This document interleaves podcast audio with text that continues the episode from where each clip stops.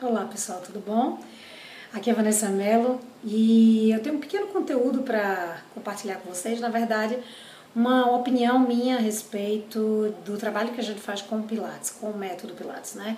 Algumas pessoas me perguntam sempre, no meio do curso, ou durante os treinos, ou na carga horária, no cumprimento de carga horária, às vezes antes de iniciar o curso me fazem essas perguntas, me fazem nas palestras. Vanessa, você, você faz ou você realiza avaliação física para a tua clientela, para os teus, teus alunos praticantes do método Pilates?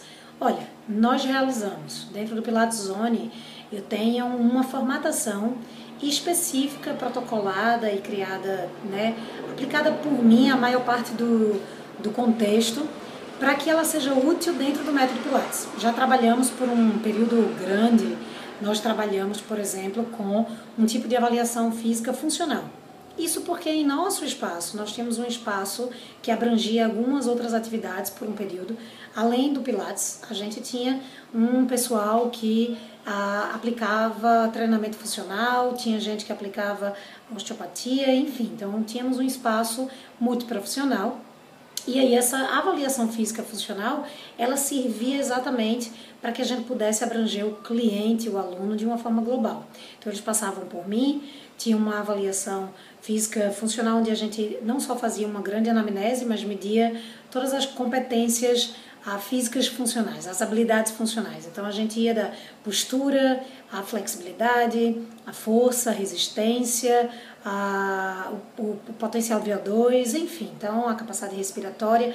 Então a gente ia para tudo isso, aferia a pressão arterial, a frequência cardíaca, enfim. Então a gente tentava abranger o geral, além de toda a coleta de exames que o, o aluno pudesse trazer. A gente sabe que felizmente ou infelizmente a maior parte do aluno que chega ao método Pilates, que procura o método Pilates, que venha por uma indicação, por exemplo, especialmente médica, é, ou é, de um fisioterapeuta pós-reabilitação, seria para fazer aquele fortalecimento dentro de um trabalho cuidadoso, né, é, associado a alguma patologia, alguma limitação a, física, orgânica que esse aluno venha a ter. Né? Então, sabendo disso, o professor ele tem que ter um cuidado muito grande em relação a a aplicação de como vão ser os exercícios, a, de que maneira vão ser feitas as adaptações, as modificações, a, o cuidado com a coluna, o cuidado com o joelho, que exercícios tem que, tem que fazer de uma forma alterada, que exercícios não pode fazer de forma alguma. Então, esse conhecimento é essencial para qualquer professor de Pilates.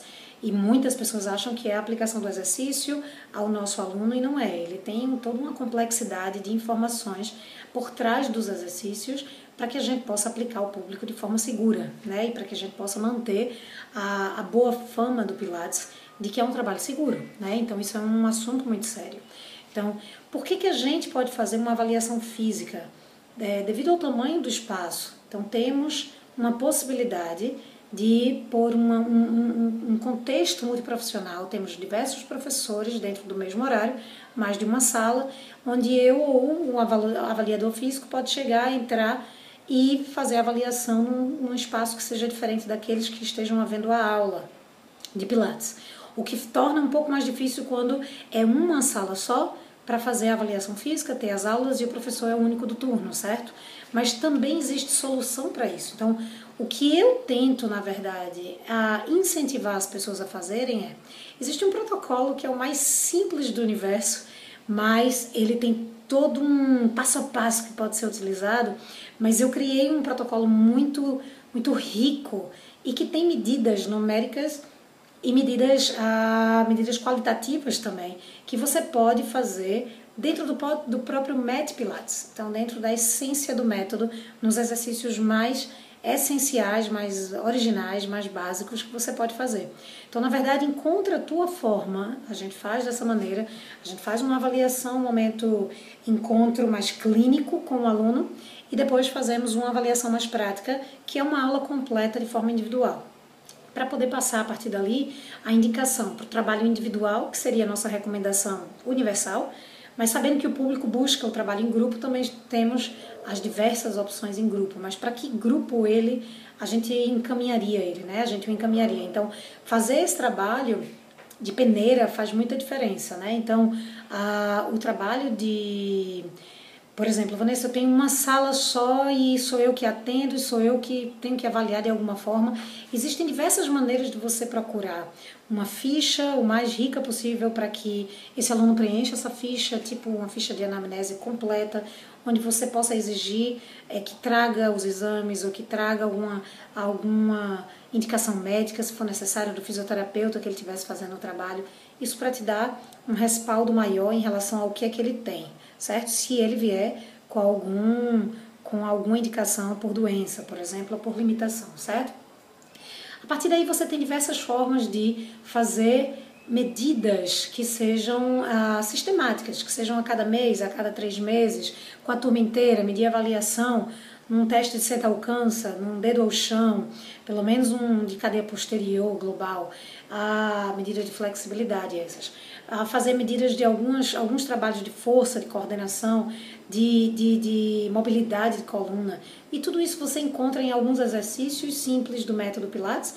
Você encontra também fazendo de forma por escrita, você encontra através de formas que você pode tirar fotos para fazer a medida antes e depois. Uma coisa é certa, o trabalho da avaliação ele pode te dar uma segurança para iniciar o trabalho e indicar o caminho que se deve seguir. Segundo, você vai criar uma segurança maior nessa relação professor-aluno. E terceiro, ele tem uma chance de mostrar resultados. Então, um aluno que não percebe às vezes o seu desenvolvimento, quando ele verifica resultado quantitativo ou qualitativo, ele vai tender a acreditar mais naquilo que ele está fazendo. E isso vai reter mais o teu aluno. Então, se a gente trabalha com, com aluno e eles têm também toda essa essa, essa questão, você quer ver resultados, ele não vê resultado no primeiro mês, desiste, no segundo mês a frequência dele diminui bastante, é óbvio que você tem que promover a ah, formatos e maneiras de conquistá-lo, fazer com que ele seja retido para que a frequência dele aumente. Porque se a frequência dele não aumentar, ele não vai ver resultados, e se ele não vê resultados, ele fica insatisfeito, e se ele fica insatisfeito, o teu método que tu pregou tanto a resultado é, não vai ser tão, tão eficaz, tá bom? Então essa foi a dica de hoje.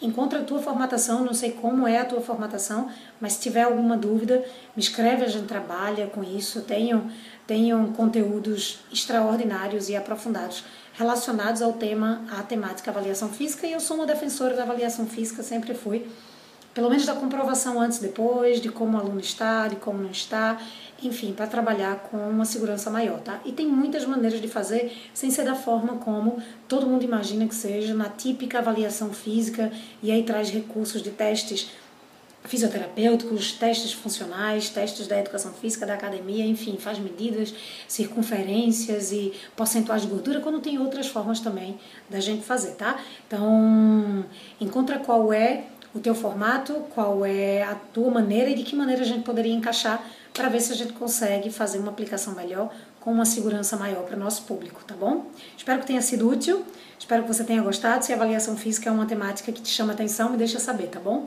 Porque me chama bastante atenção. Cheiro no coração, até a próxima.